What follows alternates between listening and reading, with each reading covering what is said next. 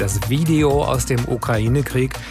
Das haben auch viele von uns gesehen. Zwei Autos stehen da auf der Straße. Ein Mann steigt aus, guckt, was los ist. Ein zweiter kommt und erschießt ihn. Der Schütze ist 21 Jahre alt, russischer Soldat und wegen dieses tödlichen Schusses auf einen Zivilisten ist er heute im ersten ukrainischen Kriegsverbrecherprozess zu lebenslanger Haft verurteilt worden. Der Soldat selbst hatte während der Gerichtsverhandlung die Tat auch gestanden.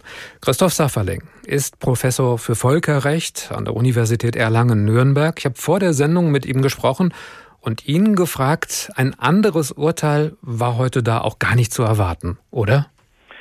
Naja, die Strafzumessungskriterien sind natürlich dann tatsächlich äh, schwierig im Einzelfall. So ein einzelner Soldat, der dann auch behauptet, er hätte auf Befehl gehandelt und wollte das vielleicht auch so gar nicht. Ja, also wäre vielleicht auch eine mildere Strafe nicht verkehrt gewesen, aber ja, das muss man jetzt, glaube ich, auch erstmal so akzeptieren. Und natürlich, er hat einen äh, unbewaffneten Zivilisten erschossen und für Mord gibt es eben lebenslange Freiheitsstrafe, auch im Kriegsfall.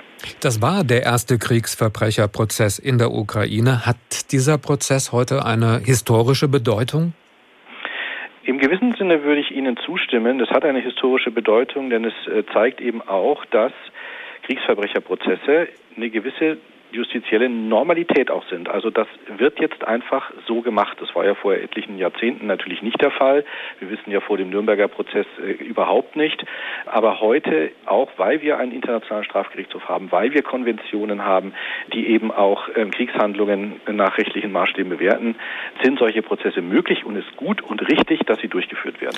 Aber Sie haben gerade schon den Internationalen Strafgerichtshof in Den Haag angesprochen. Das war ja jetzt heute ein Gericht in der Ukraine. Kann der Soldat, der heute von diesem Gericht verurteilt worden ist, auch noch vor dem Internationalen Strafgerichtshof angeklagt werden? Ja, grundsätzlich ist die Idee ja folgende. Wir sprechen da von Komplementarität. Also der Internationale Strafgerichtshof ist so ein komplementäres Gericht. Das heißt, er ergänzt und möglicherweise kann er auch die nationale Rechtsprechung dann ersetzen. Aber eigentlich ist das nationale Gericht schon aufgefordert, Kriegsverbrecherprozesse durchzuführen. Und zwar vor allem eben gegen niederrangige, beispielsweise Soldaten. Die höherrangigen oder höchstrangigen, also dann reden wir natürlich auch über Präsident Putin, die sollten dann vor dem Internationalen Internationalen Strafgerichtshof verhandelt werden. Also ein zweites Verfahren ist eigentlich jetzt hier nicht vorstellbar. Wobei viele sagen, naja, sagen wir mal, wenn da ein russischer Soldat vor ähm, dem Gericht steht, in der Ukraine, Russland führt gegen die Ukraine Krieg, Neutralität könnte zumindest bei diesem Gericht in Frage gestellt werden. Naja, also Neutralität in, insofern ist natürlich schon erforderlich. Das Gericht ist ein unabhängiges Gericht und muss natürlich insofern auch neutral sein. Es hat eben nach dem humanitären Völkerrecht, nach dem internationalen Strafrecht zu urteilen und äh, hat jetzt den Maßstab anzulegen, den es auch gegen einen ukrainischen Soldaten anlegen würde, wenn der einen äh, Zivilisten ermorden würde. Das, die Situation ist ja auch vorstellbar. Mhm. Also der Maßstab äh, müsste dann, dann da der gleiche sein. Das heißt, man muss dem Angeklagten ja immer beweisen, dass er wirklich schuldig ist. Aber das stellen sich viele eben auch schwer vor. Vor welchen Problemen und Herausforderungen stehen da die Ankläger gerade während dieses Krieges? Das ist natürlich in so einer Kriegssituation immer heikel. Aber die Fairness-Prinzipien gelten natürlich im allgemeinen Strafprozessrecht und hier in diesen besonderen äh, strafprozessrechtlichen Umständen natürlich auch.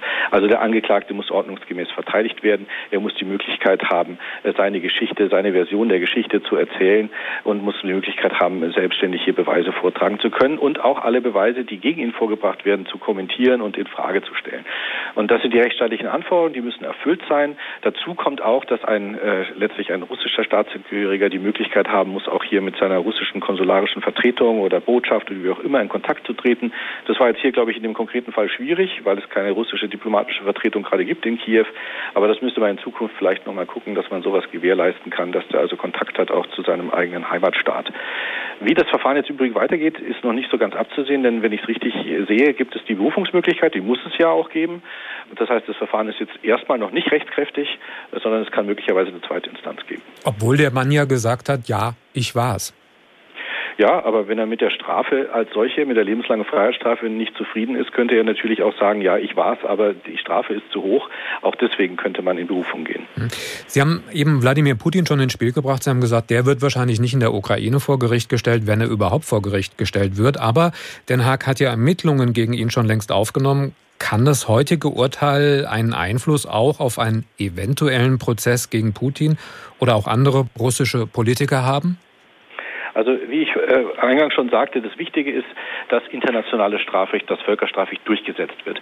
Und jetzt hat eben das ukrainische Gericht, klar, das ist territoriell da am ersten zuständig, da mal mit angefangen. Es wird weitere Prozesse geben. Die sind ja auch in Vorbereitung. Auch in Karlsruhe der Generalbundesanwalt hat bereits Ermittlungen aufgenommen.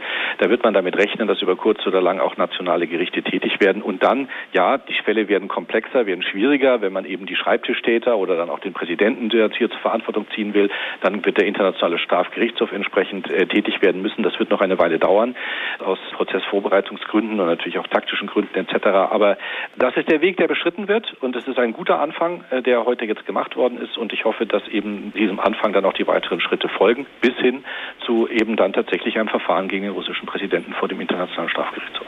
In Kiew ist heute der erste Kriegsverbrecherprozess in der Ukraine zu Ende gegangen. Ein 21-jähriger russischer Soldat